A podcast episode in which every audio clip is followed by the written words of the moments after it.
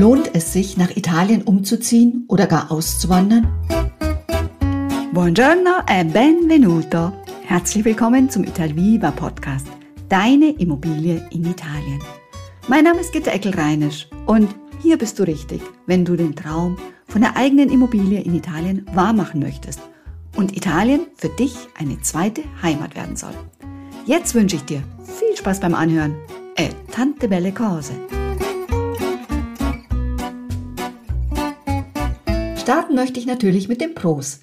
Was schenkt dir Italien quasi auf dem Serviertablett? Punkt 1. Italien schenkt dir Schönheit.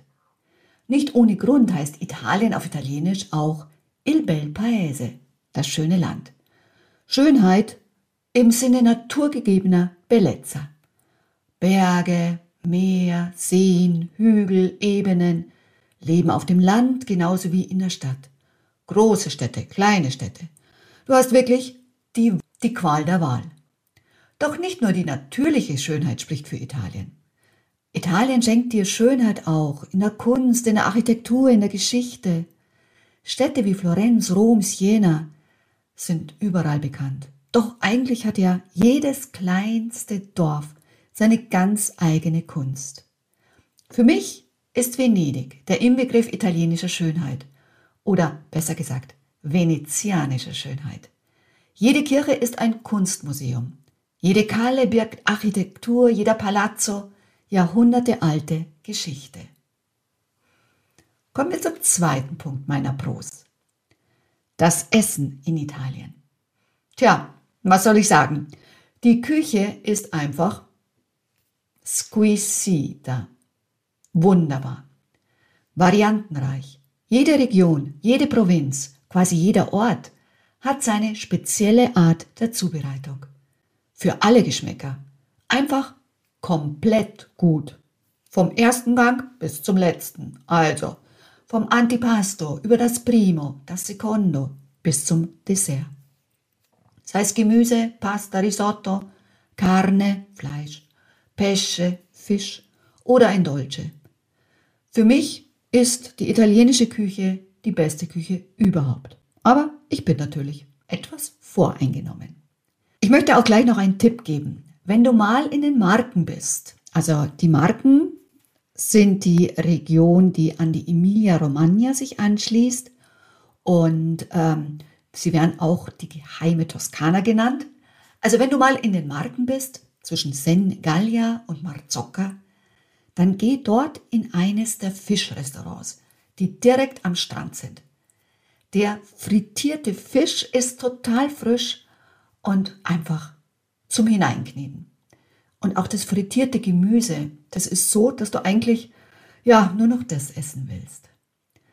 Doch bevor ich dir jetzt den Mund weiter wässrig mache, komme ich gleich zum dritten Punkt, der eigentlich an den Anfang gehört. Aber ich stelle ihn jetzt mittig weil er nämlich so zentral ist und alle anderen Punkte eigentlich um diesen wichtigsten Punkt, wichtigsten Punkt herumgehen, nämlich die Menschen, die Italiener.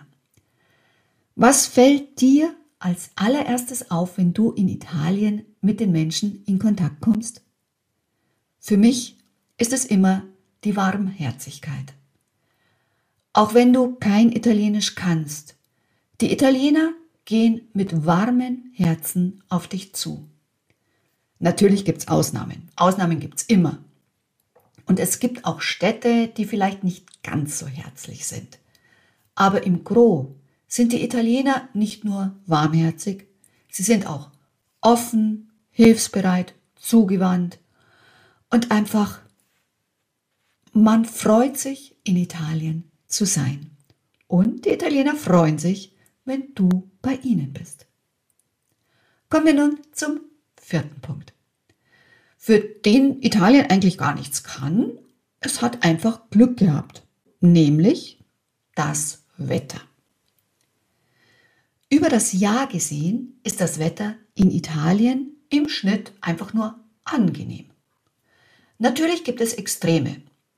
Wenn ich an meinen letzten Aufenthalt auf Sizilien denke mit 40 Grad, dann war das schon sehr, sehr heiß.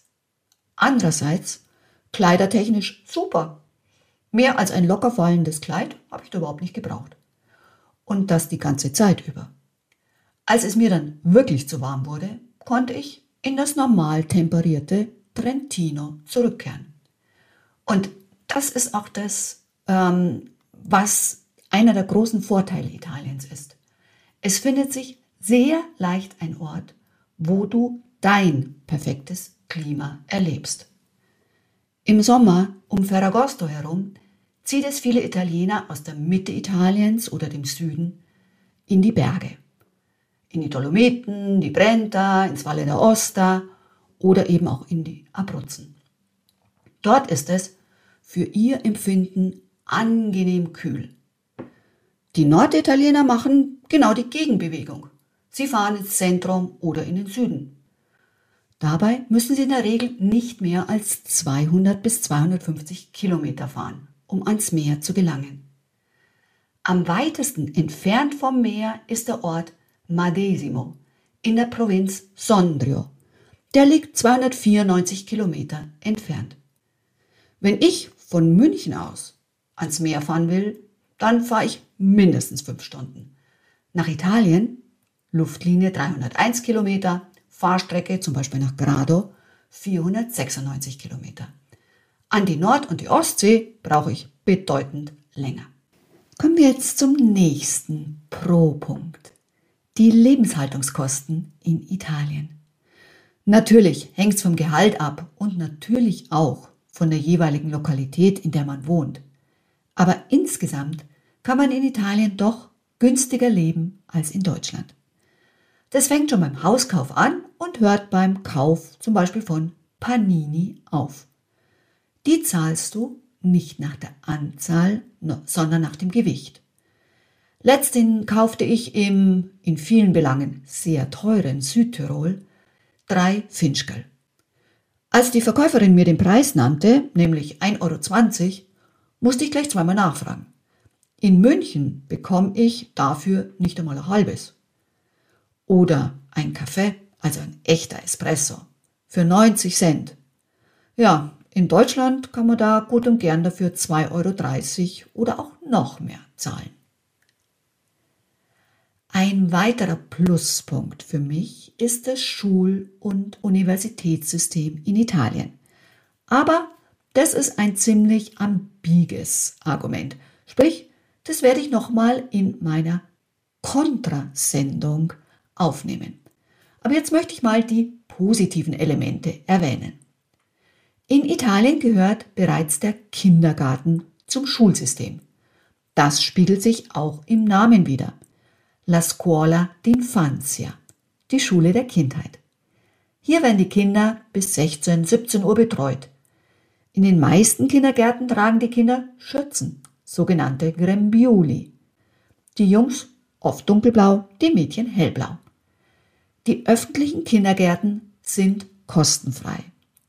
Es wird nur eine monatliche Pauschale für das Essen, il pasto, verlangt, sowie für den Transport, Scuola Bus, und zwar abhängig vom Einkommen. In der Gemeinde Montemarciano zum Beispiel, Montemarciano liegt in den Marken, zahlt man einen Höchstbetrag von 38 Euro pro Monat für das Essen und 25 Euro pro Monat für den Transport. Pro Gruppe sind zwischen 18 und 26 Kinder. Selbstverständlich ist es jeder, äh, jedem Elternpaar heimgestellt, ob sie ihr Kind in den Kindergarten geben wollen oder nicht. Auch in der Grundschule, in der Scuola Elementare, werden die Kinder bis 16 Uhr, 16.30 Uhr betreut. Sie nehmen gemeinsam das Mittagessen ein und haben am Nachmittag Sport, Musik oder machen vielleicht auch Hausaufgaben. Auch hier tragen sie noch Schürzen über ihrer normalen Kleidung. In vielen Gebieten Italiens findet der Unterricht auch am Samstag statt. Wie die Scuola d'Infanzia ist die Scuola Elementare kostenfrei. Zu zahlen sind nur das Essen, la mensa, und der Transport, la Scuola Bus. Auch hier richten sich die Gebühren nach dem Jahreseinkommen und entsprechen denen für den Kindergarten. In einer Klasse werden zwischen 15 und 26 Kindern unterrichtet. Anders als in Deutschland gibt es in Italien keine Förderschulen. Das heißt, das von Maria Montessori propagierte System der Inklusion wird in Italien tatsächlich gelebt und durchgeführt. Zur Betreuung anders befähigter Kinder, so werden nämlich die Kinder genannt, Bambini diversamente abili, ist mindestens eine zweite Lehrkraft den ganzen Tag im Klassenzimmer anwesend, um eben diesen Kindern bei Bedarf zu helfen. Abhängig von der Anzahl der ähm, Bambini diversamente abili ist die Klasse um einiges kleiner. Auch der nächste Punkt ist ein Punkt, der pro und contra diskutiert werden kann. Ich bringe jetzt die Pro-Argumente für das Gesundheitssystem. Es ist natürlich wahr, dass es oft lange Warteschlangen im Krankenhaus gibt. Und es ist natürlich auch wahr, dass die Wartezeit für die Behandlung bei Fachärzten oft Monate dauern kann. Andererseits steht das italienische Gesundheitssystem allen Bürgern offen. Die Grundversorgung ist kostenfrei. Mit den sogenannten Tickets kannst du zum Hausarzt gehen und er wird dir eine gute bis sehr gute Behandlung zukommen lassen. Lass mich nochmal zusammenfassen. Meine Pro-Punkte, die du natürlich individuell ergänzen kannst oder auch streichen kannst. Aber für mich sind das die sieben Pro-Punkte. Nummer eins die quasi gottgegebene Schönheit. Sei es jetzt der Landschaft, der Kunst, in den einzelnen Dörfern. Dann das wunderbare Essen. Zentral, diese offenen, herzlichen Menschen. Das Wetter. Die in der Regel günstigen, günstigeren Lebenshaltungskosten. Das Schulsystem. Das Gesundheitssystem. Ja, Allora, cosa dici? Hai voglia di partire? Das war schon wieder mit der neuen Folge des Italviva Podcasts. Wenn du Fragen dazu hast oder noch mehr wissen willst, dann vereinbar doch gern einen unverbindlichen Termin über unser Calendly-System. Die ganzen Angaben findest du unter www.italviva-immobilien.de. Ich würde mich freuen, wenn du auch beim nächsten Podcast dabei bist. Adesso ti auguro una bellissima giornata. Ciao ciao e a presto. Deine Gitta.